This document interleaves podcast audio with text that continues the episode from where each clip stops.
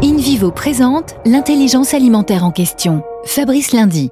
Engagé pour une viticulture durable, responsable, exemplaire, Cordier, la filiale vin du groupe InVivo, lance son projet RSE durable. Philippe Levaux, vous en êtes le directeur général délégué.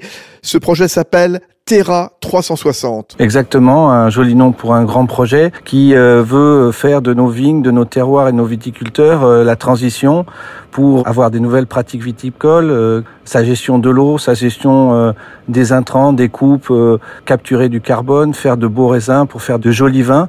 Voilà l'enjeu que l'on a et qu'on partage avec eux. Et voilà, c'est de l'innovation pour essayer de, de maintenir, malgré l'impact euh, du changement climatique, des beaux vignobles en France. Merci Philippe Levaux. Union nationale des coopératives agricoles françaises, InVivo s'engage pour la transition agricole et alimentaire vers un agrosystème résilient.